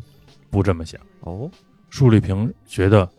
耶律倍不能做皇帝，为什么呀？因为耶律倍的汉化程度太高。哦，嗯，述律平要推耶律德光，哦，二儿子，对所以你看这个时候啊，挺特殊，嗯，因为你看他们是头一回建国，哎，对嗯之前没有过这种对皇帝嗯继任的问题，是，没遇到过，嗯，对吧？原来都烧柴火呢，对对对，对吧？你说那要是烧柴火，那肯定耶律贝烧的好，它对都柴火都干的嗯，是吧？不过耶律德光他先把柴火捡回来 了，啊，对这湿的也是凑合点，对对，啊反正我把这个过程操作了，对，着得了着不了就再说，是，就相当于是，因为耶律德光嗯是随着阿保机回去的嘛，嗯，这个耶律贝是留在这个东丹国东了嘛丹，国了，所以闻到这个消息以后，两个人一个是随着他爹就回去了，嗯另外一个得从渤海国赶回来奔丧。嗯那么这期间，这舒立后舒立后是在家坐着呢，文武百官还在家呢。嗯舒立后就表达出来，他不大想认耶律贝的这个想法。嗯，那这些当官的同意那吗？不同意啊，那都是跟着阿保机打天下的人啊。哦，他们觉得说，阿保机认谁就是谁。哎，这个树立后呢，我们刚才聊到过啊嗯，反叛的时候呢，带着兵就能打仗的主儿，嗯对。女中的豪杰，那而且是。对于说该杀谁是不杀谁，这个自己有决断呀、所以树立后，一个是跟阿保机这个白手起家的夫妻，这个心情特别不好，嗯，另外一个是觉得你们这些大臣现在不听我的，嗯就是你们影响我的政治意志了，嗯，所以呢，他决定要杀掉一些人，哦，立一立威风。嗯他杀掉这些人的方法也很简单，就是今天说说我想立德光，站出一个人说啊，太后这样不合适嗯啊，我有点其他想法，您还是应该按先帝的意思去办。嗯他就问说，那你想先帝吗？嗯嗯谁敢说不想啊啊？是吧？我想先帝嗯，那你随先帝去吧，啊，因为辽太祖耶律阿保机嘛，嗯太祖还没下葬呢嗯嘛，还在停灵嘛，那你随先帝去吧，嗯，杀。哦，对，说到这个下葬这个事儿，嗯挺有意思。就在昨天，我无意中看到一个纪录片儿，嗯就讲啊，他们这个契丹人嗯人死之后下葬之前嗯有一个仪式，啊嗯就是要把这人啊晾一晾哦啊。为什么呢？说他们认为这个我属于天地之间，啊我死的时候也回归到天地之间，嗯嗯所以原来他们就会把人放在树上，嗯，哦就所谓树葬，哦，然后给人等于有一个风干的过程，对，待时间挺长，最后再下葬。嗯，后来到了这个啊耶律阿保机那个时期，他专门盖一小房儿，对，有一个小石房子，哦有个石板，就把它放在那上面。嗯据说当时放了有一年，哦放了好长时间哦对，啊，就是所以他这时间很长现嘛，在都大家可以去看，有那个遗址，哦房子的对遗址对，那小房子，对哦啊，然后说，那这个不断的有人提，嗯，他就不断的杀，就是只要你不同意我的观点，你就随先帝去吧。就问你想不想先帝。啊哦就都住那房子里了是吗哎？呀，那不行，只能他们就不能跟阿保机在，能跟阿保机在一个房子里的只有舒立后自己嘛，啊，嗯那其他人是就上树了就就就杀了那嘛，估计上书了，啊罪臣就杀了嘛。嗯直到杀到一个汉族的降臣叫赵思温的时候，嗯该杀他了。这哥们儿一想啊，那就比比谁混吧。啊这舒立后问他说：“你想先帝吗嗯？”赵思温说：“我能问一个问题吗？”啊说你问吧。按说关系近，你们两口子关系近吧？嗯，您想先帝吗？对先下手为强，你想吗啊你想不想？对啊对吧啊，您这个是吧？嗯这是你老公，嗯你想不想啊？舒立后一听，嘿，用北京话说遇上茶辈 儿了，哎呀，好啊，说我想先帝，嗯嗯但是我现在不能随先帝去，嗯，为什么呢？我的孩子还小，嗯我长子才二十八岁，他还是个孩子，哎呀呵，是吧？孩子还小，大嗯过二年十的八来还都小，来好了，啊嘞，啊就是他们还不能治理好这个国家，嗯所以我还得再为这个国家呀多工作一些年。嗯但是呢，我又确实应该随先帝而去。嗯朝堂之上，游牧民族的女子嘛，生性泼辣嗯，拔出刀来就把自己的右手给剁下来了，自己剁的，哇，把这手一剁，太硬说了，拿这只手先陪先帝下去，哇，等我死的时候，我跟我的手和先帝再团聚吧。哎呦，这太硬了，是是把右手剁下来了，右手还是一左撇子？哎呀，这那别就别不要追究这些细节啊了，啊太吓人了信者得爱 啊，啊啊！那啊这这这汉臣这不不吓吓尿了？啊，尿了也比死了强吧？对哦啊，所以历史上管舒丽萍叫做断腕太后嘛，哟，段万真厉害，就是从这件事儿开始，她也不再逼这些人去见先帝了。嗯哦这些人也知道，连手都能砍的人，嗯咱也说服不了他，哦，就由他的意志来吧。嗯这时候耶律倍也回来了，嗯耶律德光也在，嗯，说谁当皇帝这件事儿还得大臣们来推选。哦，说你虽说你爹说了啊，你人皇王，但是这个你弟弟这么高的武功是吧？天下兵马大元帅，嗯，让大家来推选吧。怎么推选呢？俩人牵着自己的马站在场院里，嗯啊谁支持谁就去牵谁的马缰绳。嗯，嗯，谁不明白啊呀、这太后都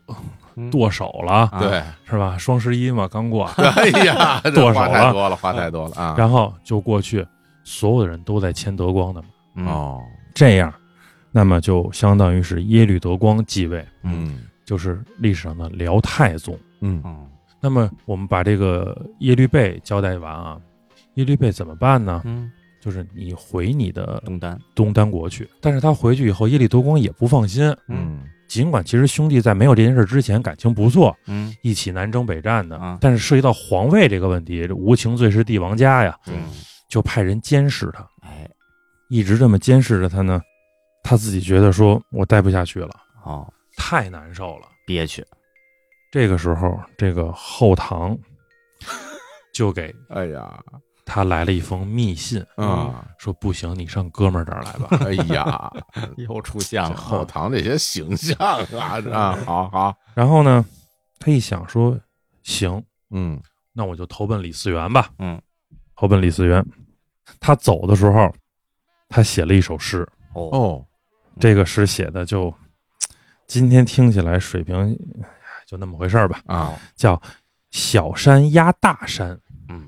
大山全无力。嗯，修建故乡人，从此投外国，啊就跟那个、啊是吧？立马无山第一峰，哎是吧呀，感觉差了很这多。个水平啊，这个汉化程度较高啊的，也就到这种程度对啊不如我，但是后人说，他曾经在渤海国建了藏书楼，嗯搜集了大量的这个古籍善本。嗯就是后唐的好多官员后来还是跟他去求书，他确实确实。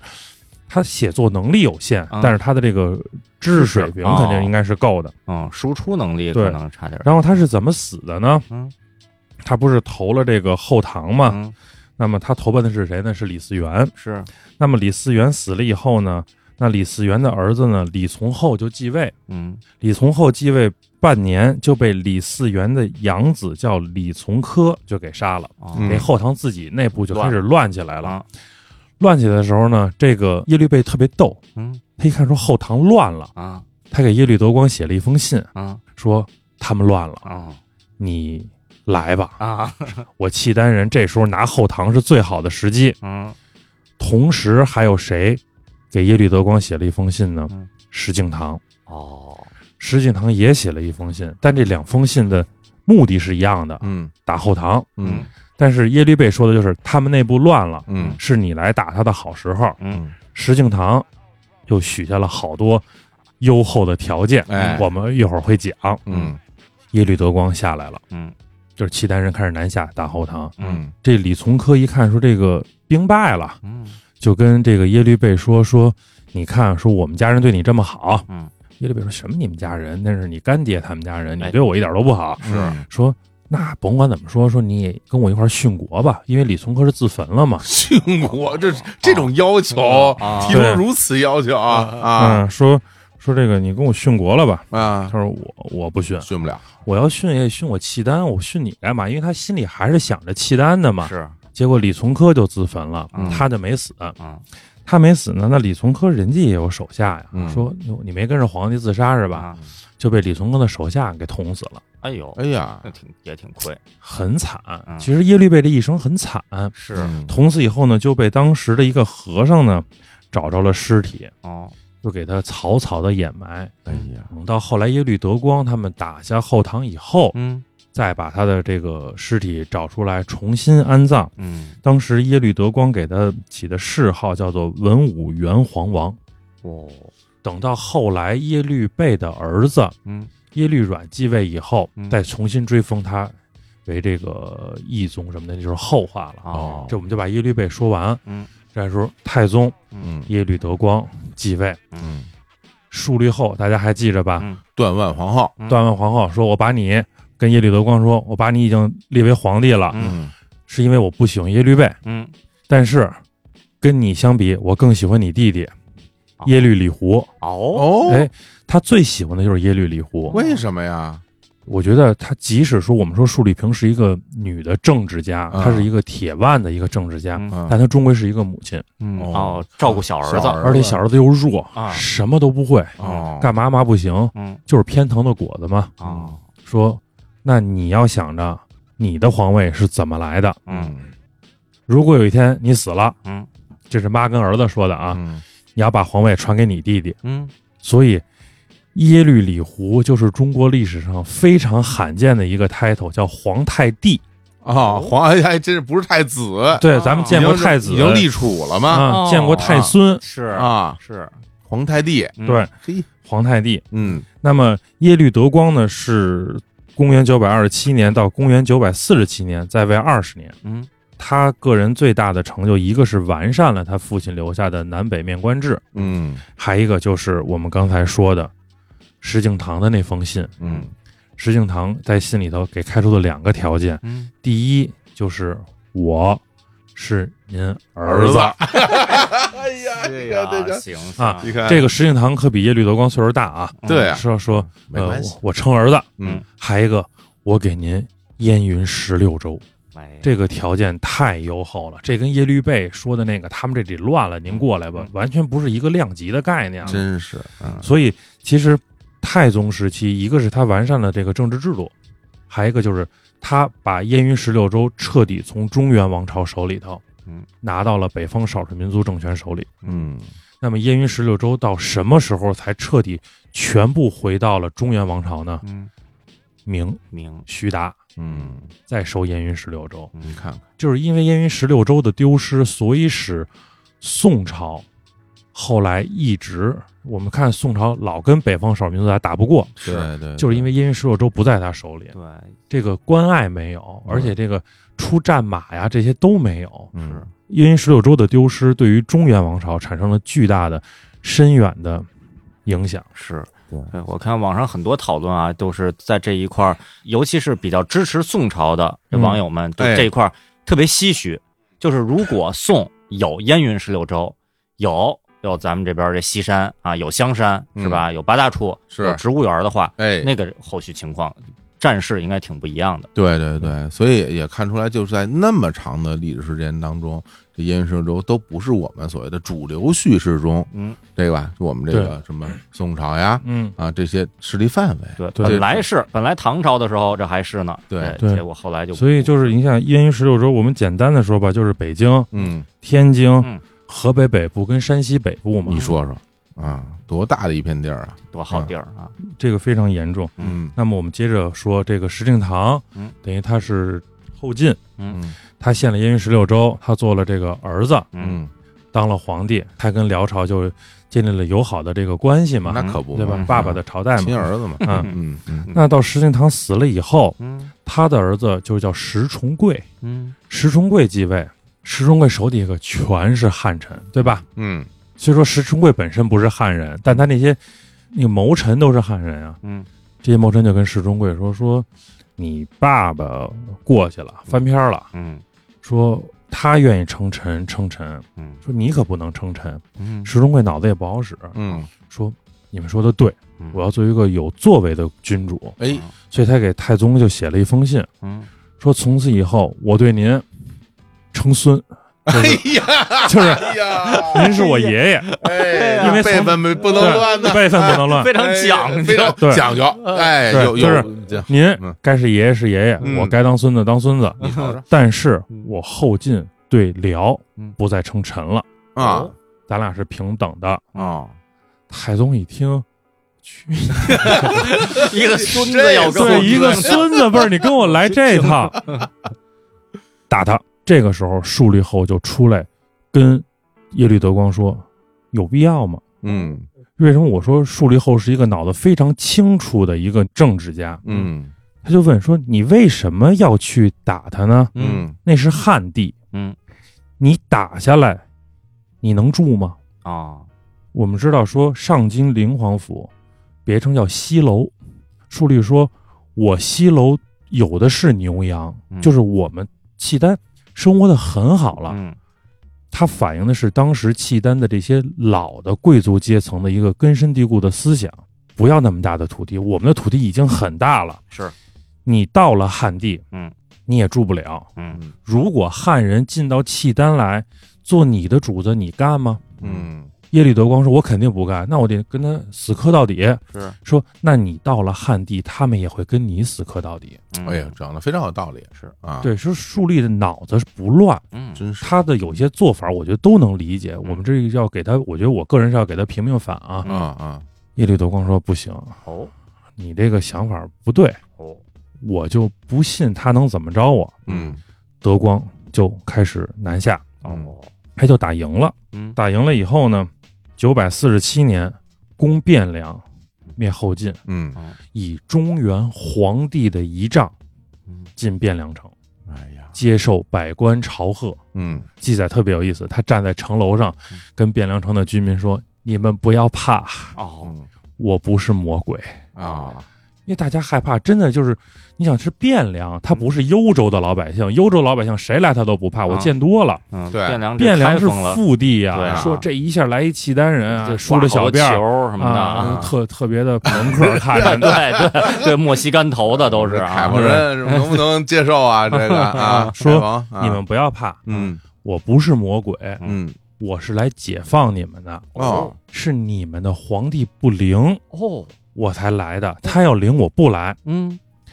大家一听觉着还信这 得爱嗯是吧？啊，他暂时这么着吧啊，但他做完了以后他就变了。哦，第一件事儿，以牧马为名，让契丹兵开始四处掠夺，哎呦，哟，这不好啊，这个，破坏庄稼，嗯嗯，这个当叫哎然打草谷。嗯，就类似于打秋风啊，对哎，说当时开封跟洛阳之间百里良田成白地，没了，哎呦，全部踏平了。第二件事儿，以劳军为名，嗯让这个官员呀、百姓啊交钱，嗯，各种交钱，搜刮这个钱财。嗯他这钱财他也不就地分，他全运回契丹国内。嗯嗯这两件事儿一下儿大家造反了。啊，当时著名的就是后来后汉的开创者刘知远，嗯在这个晋阳称帝就反了。嗯，包括燕云十六州的一些节度使们也开始反。嗯这一反，耶律德光怕了，因为他真的这回是深陷整个进入了人民战争的汪洋大海，哎，对，嗯他得撤了。嗯他撤的时候，他以什么名义撤呢？他说我得回去看看我妈去，嗯嗯我要这个去给这个树立后问好。嗯嗯，撤退，成龙乾隆了，你看看，这回家看我妈去了啊，耶律德光在撤退的路上嗯进行了反思，嗯他认为我有三个重大的失误：嗯，第一，不该搜刮民财；对嗯，第二，不该破坏良田；嗯是啊，第三，我占了这块地儿就应该把我的节度使赶紧把我的这个军事组织、所有的政治的这一套体系给扑过来，嗯不能我皇上在这儿坐着，带着点兵，完了底下那些后续的政治制度跟不上。嗯你看，这就比我们后来聊的，其实比蒙古啊什么的都先进。他对想到了，我嗯占了这块地，我的制度就得扑过来。嗯，他把这三件事想明白，嗯，他也病死了，哎呦哎，呀，就因为他确实也吓着了。咱有什么说什么。是吓坏走了，到哪儿呢？河北栾城的时候，啊，有一个地方叫沙湖林，哦就是因为耶律德光在那儿死的，啊就在那儿病死的，啊所以老百姓说这是杀当年杀胡子的地儿，这哦，胡人嘛，哦说他在这儿死的，这个地儿叫沙湖林，哦，老百姓是认为是把他杀的，但其实他认为自己是病死的。就是兵，他确实也是病死的啊，嗯但是老百姓认为是你兵败嘛，落荒而逃给吓死的，那大家自己就自嗨一下嘛。嗯高兴耶律德光这一死，一个问题就又爆出来，皇帝给谁？皇帝，他还有一皇太帝呢，是大啊家记着是吧？啊这有啊啊，耶律李胡还在，嗯但是皇帝南下亲征的时候，可是把精锐部队全带出来了。嗯嗯这些人大家坐这儿就开始琢磨这件事儿，嗯说如果我们回去，嗯谁当皇帝呢？嗯这个树立后儿子死了，嗯他儿子在亭亭陵，嗯啊，他在天天问我们意见，哎，我对，操，他在砍那 只手嗯，是吧？没事，让我们再见一次先帝，光手都砍了，对，拿哪只手拿拿拿对吧谁砍啊？有点他难，他有点他难再让我们见先帝怎么办？对啊，不想再见树立后了。嗯第二，树立后肯定要把皇位给耶律李胡。嗯是，耶律李胡是一个酒囊饭袋，嗯柴火都不喝会高减，兴了就在人脸上刺字，哎呦，刻完字儿就杀人，哎呦就是这么个东西。所那以大是家说书不能把这皇位交给这么一个人呀。是啊，大家就想起来了，远走他国的耶律倍，嗯他的儿子叫永康王耶律阮，当时还在军中。哦大家说你继位吧，哦，那耶利软当时在哪儿啊？随军呢？哦，就跟着这部队走啊，对，跟着他叔叔去打仗去了。哦当时叫永康王，嗯，是随着他的叔父这个耶律德光南下的。哦，所以大家说那就耶律阮来继位。嗯，耶律阮说那就那肯定是同意的呀，嗯对吧？因为他觉得他爸爸当年就应该当皇帝，是，已经过给他叔一轮了，嗯，那再到我这儿很正常嘛。终于嗯轮到我登场，对哎，耶律阮登基嗯，辽世宗。耶律阮登基的消息传回上京，嗯但是他这边登了基，他就带着部队往回走，嗯对，因为大家想的是，这回我们本身当时南下，太后就不同意，哎嗯对吧？皇上又死了，不定怎么撒法子。这回我们带着新皇帝，还是我们推选的，是我们这好日子就来了。啊往回走，太后一听就急了，嗯，嗯，他凭什么当皇帝啊？柴火烧没烧啊？这个关键是有皇太帝啊对，有李胡啊，多可爱的一个小小小哎皇帝！呀，对好吧可爱啊！所以太后急了，就跟耶律李胡说：“你是兵马大元帅嘛，嗯嗯你要带兵讨逆，这逆是加引嗯号，讨逆是加引号的了。耶律李胡带着兵来打耶律阮，耶律阮带的可是精锐的野战军，嗯，就打不过嗯耶律李胡也酒囊饭袋，嗯，让这个部队就给打回去了。哦树立后决定说，我再挂帅。哦自己打，树立后挂帅，两拨人两军队员对到哪儿了呢？嗯就对到了黄水的一个地方，叫横渡。嗯嗯因为上京外边是黄水跟这个老哈河这个交汇嘛，嗯，就到横渡了，两军队员了。嗯，这时候树立后这个阵营里头出来了一个贵族，嗯叫耶律乌质。耶律乌质就跟树立后说，无论今天谁做皇帝，嗯，耶律阮也好，耶律李胡也好，一个是您的孙子，一个是您的儿子，对没留给外人。嗯但是你双方一打，死的是我契丹子弟，嗯对能讲和最好。是这个看得远，真是有格局嗯啊，然后呢，他就说，我愿意替您去跟耶律阮讲和。嗯嗯哎呦同样跟耶律阮也是以这套说辞，嗯说咱们能不能先坐这儿谈谈？嗯您是孙子，那是奶奶，大家先谈。如果谈和了，谈好了，嗯这事咱们就解决了嘛。是啊我契丹还能繁衍生息下去。嗯双方说行，那我们就和谈吧。嗯这个耶律阮跟他的奶奶舒丽萍俩人就见了面了。啊！大家可以想象呀，见了面以后就开骂呀，哎呀，这开始骂他，不是讲和 吗？这不搁这骂街了嗯 啊啊！就是吵得特别不可开交的时候，耶律无质又站出来了，嗯嗯，先问舒律后，当年耶律倍是不是你逼走的？哎，嗯嗯，他是不是你亲儿子？就是你就因为喜欢耶律德光跟耶律李胡嗯，就把先帝的意志放到一边儿，然后你杀了那么多人，嗯逼走自己亲儿子，使你亲儿子客死他乡，嗯有你这么当妈的吗？哎呦有道理，嗯胆子不小。真是胆子不小对吧？啊这耶律无质很厉害啊，嗯一下树立后，他当然知道自己做的这些事儿，嗯但是从来没有人敢直面跟他把这层窗户纸捅破过。哦是树立后愣在那儿了，嗯然后他又问耶律阮，嗯你继位的时候不跟家大人说一声儿，你做的就对吗？嗯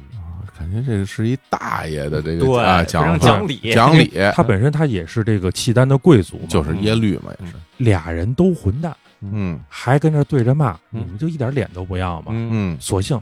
别谈了，我当打。啊，嗨嗨 啊！我当青年老，师这个，哎呀，嗯你们打吧，啊不是就想打了吗？啊你们打让你们打嗯啊打完以后，契丹子孙死亡殆尽，嗯别人再来，我们就勤等着被别人欺负吧。你们打吧，嗯先帝创的江山基业不要了，嗯说气话了，这已经对嗯我不管了，自己想去吧。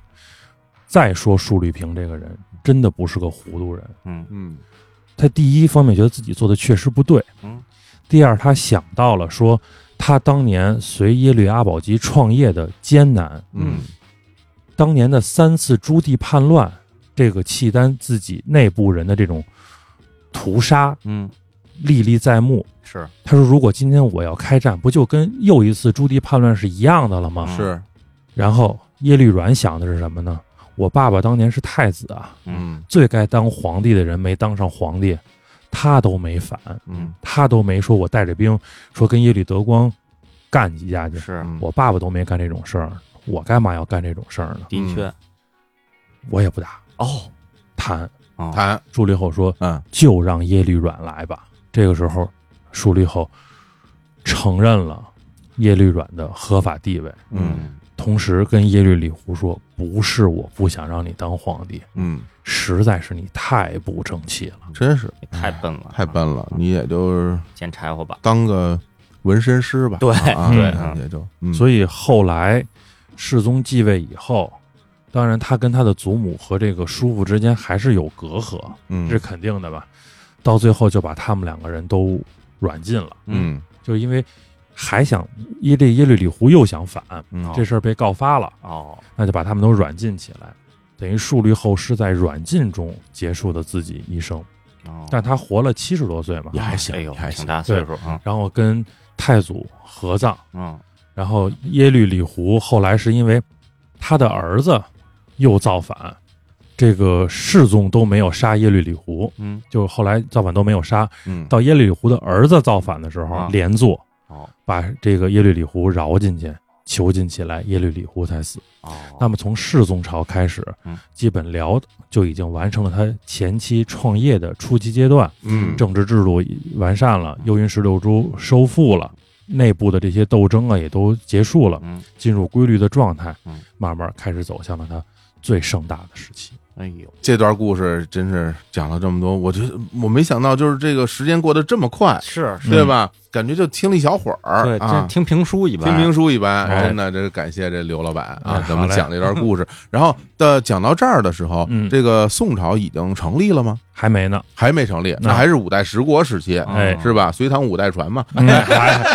必须连着说，哎，还是五代十国时期哎。那其实我觉得后面还有两个非常重要的阶段，咱们以后再讲。哦，一个呢就是辽跟宋之间的爱恨情仇，哎对嗯对吧？我们对之间一个在节目最开始的时候就提到过嘛，是嗯这边有大宋的兵，是这边有辽代的兵，对包括杨家将的故嗯事对，就对这些事儿可都是是宋辽之间的故事。对是吧？嗯然后还有最后就是辽跟金之间的故事。对，啊金不就为了克辽才叫金的吗？对，它是对到底怎么克的，啊是吧？当年这个金怎么那么厉害，就能把辽克了？哎，最后也那么怎么那么软？咱们也知道，啊当时也不是成对了。对，这些故事我们都留到以后再来讲。嗯慢 慢来，这么一说啊，我觉得也能聊个三部曲，啊哎真是对吧？是契丹辽，啊哎，宋辽，啊，金辽，还真哎哎是，特真别是金辽， 啊越聊越金辽。好啊吧，哎， 越聊越金聊，好不好？好，嗯 对，大家要是感兴趣啊，也可以做的那个预习，嗯是吧？要不然很多这种古代的知识吧，你不对一愣听，可能有时候是是是费点劲，是吧？你了解一下，心里就有底嗯。就包括大家去上网搜一搜嗯，你包括有各种 A P P、抖音上啊，也有很多人讲历史啊，嗯对吧？都可以找找看。但是啊，这个别看太久哦啊，别看太久，为什么呢？咱开头说了是吧？这个找李若彤啊，哎是吧？一比一还原小龙女，我实在是想说，太美了，呃，一身白衫，不光衣服，啊什么相貌跟原来也基真本是一一。样。这看抖音时间久了呀，姑姑就来提醒你嗯啊，要这个健康使用抖音，享受美好生活了嗯。而且我觉得这个其实挺了不起的，因为大家不都知道，就是互联网时期这个 A P P 其实都是要去抢夺用户时间的，对是吧？对嗯日活啊什么的，对，每日做任务什对，么的，抖音这还关注用户身心健康，帮助用户在这个娱乐和健康中找一个平衡点，让大家少用，嗯其实挺厉害的，格局 大了，是吧？那咱们也感谢刘所儿，好吧？那我们这个辽代的三部曲，嗯第一部啊，就聊到这儿，啊，都不敢说。好吧？我都说的有点晕啊嗯，感谢啊，哎谢谢大家那我们下期再见。我们也争取很快的啊，继续就是推出，别让大家等得太久，哎嗯，好不好？好好好好， ，OK，哎，今天我们就聊到这儿，跟各位说拜拜。拜好拜。拜人类